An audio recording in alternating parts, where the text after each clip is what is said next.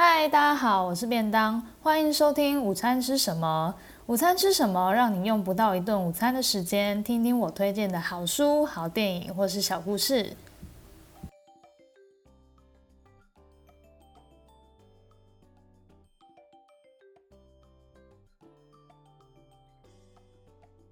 我第一次尝试将我的电影或书的心得做成音档，那我会这么做有以下几个原因。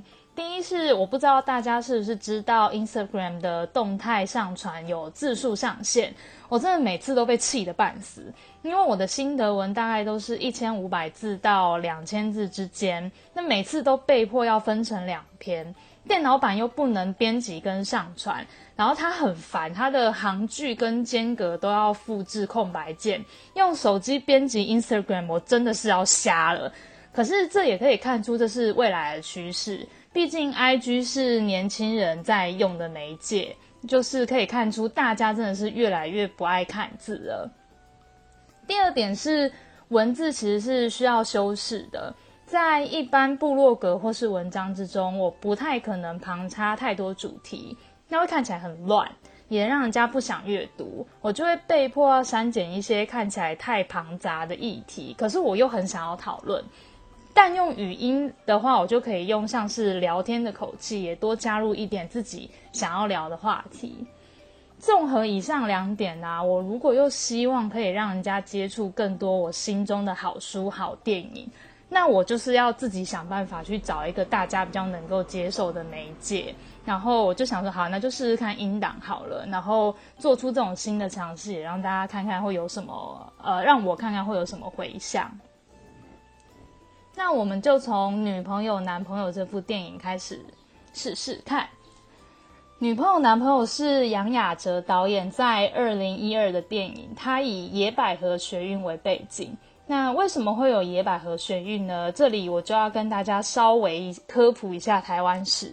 民国三十四年，国民党战败来台，在两年后三十六年二二八事件，在两年后三十八年戒严，刚好都是二二二。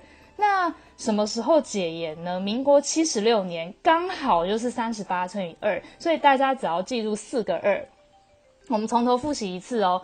民国三十四年，国民党战败来台，加二三十六年二二八事件，再加二三十八年戒严，三十八乘以二七十六年戒严。好。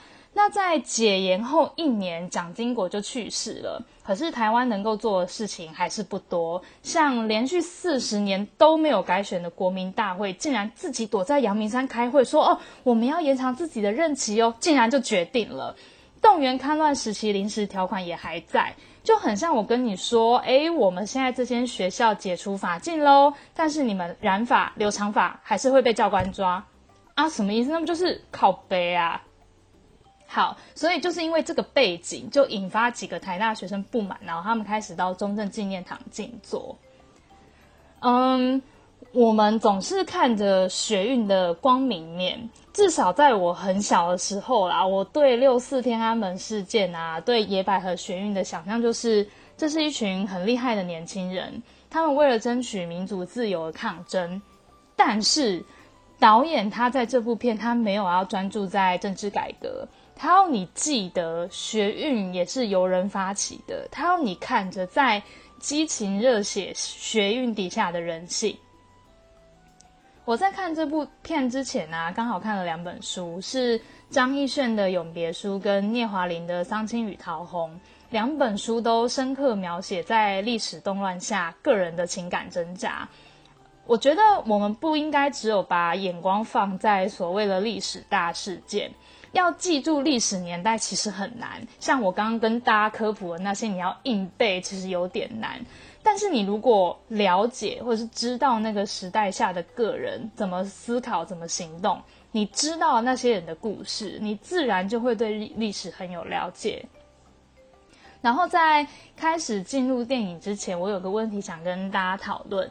在野百合学运的片段啊，主角三人跟张书豪他们四个人在喝酒打牌，在中正纪念堂底下喝酒打牌，然后台上热血在唱歌，气氛嗨到最高点。桂纶镁这个时候看到政报警察开始进驻，其中有一秒的画面，真的就一秒，镇暴警察跟大巴的画面非常模糊，我强烈怀疑真的是用当年的真实新闻画面。我想要看大家有什么意见，或是知道内情的人，都欢迎大家来跟我讨论。然后这部片我要持续从中正纪念堂上面谈起。在中正纪念堂上，桂纶镁她看到一个男子，他就跟张孝全说：“哎，那个是警察。”哎，然后以为他是要来搜证的。但是张孝全饰演的陈忠良搭上了那个警察眼神，他马上就辨识出来了，那是一个跟他一样隐藏了自己一辈子性向的警察。当时背景音乐放的是《美丽岛》，我们就稍微来听听看《美丽岛》。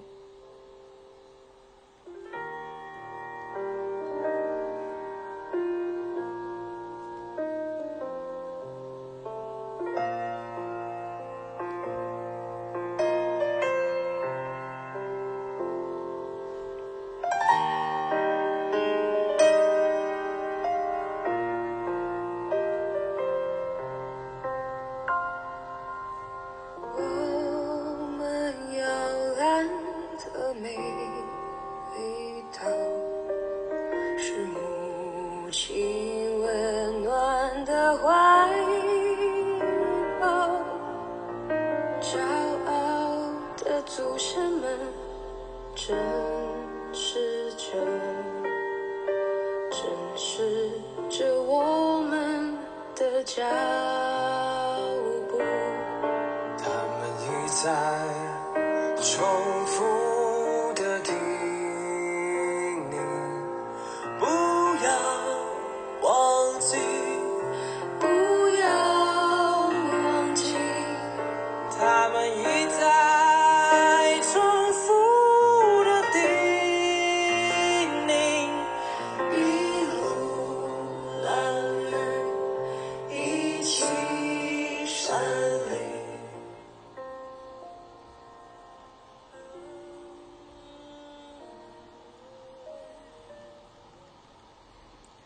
哦，因为版权的关系，我没有办法放出整首歌给大家听，只能让大家参考一下。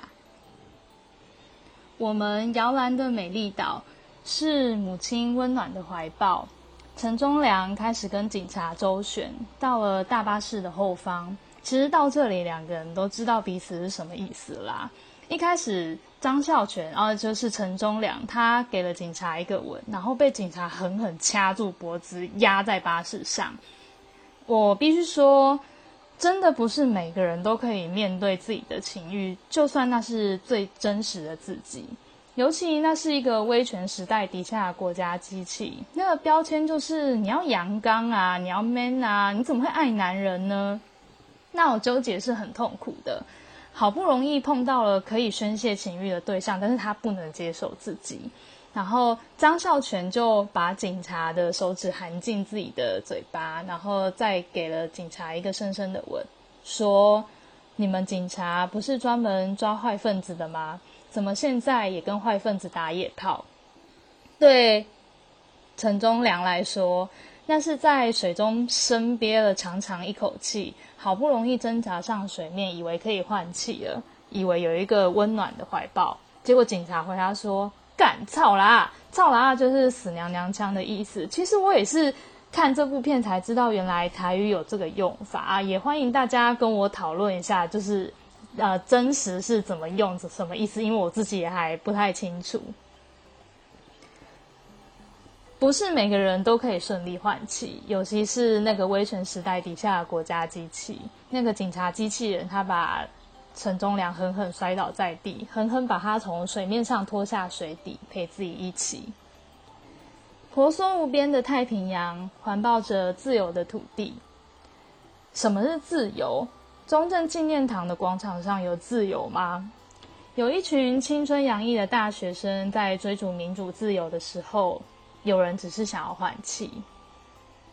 其实民主到底可以换来什么？不就是换来可以做自己的勇气吗？如果连这样都没有办法，那做人不是很悲哀吗？这首女诗人陈秀喜作词、李双泽作曲的《美丽岛》真的美得让人想哭。但同时在台湾岛上也有人丑恶的让人想哭。同时间，有人因激情热血，仿佛是投入民主的样子，但那个人其实也在乱搞别人。有人因为情人劈腿流泪，搭配的是背景音乐的《美丽岛》，还有陈忠良撕心裂肺的大吼。要记得，陈忠良那个时候连被劈腿的机会都没有。呃，接着我一定要跟大家好好讨论《美丽岛》跟陈秀喜。陈秀喜是一个很厉害的女性诗人，她厉害在哪里呢？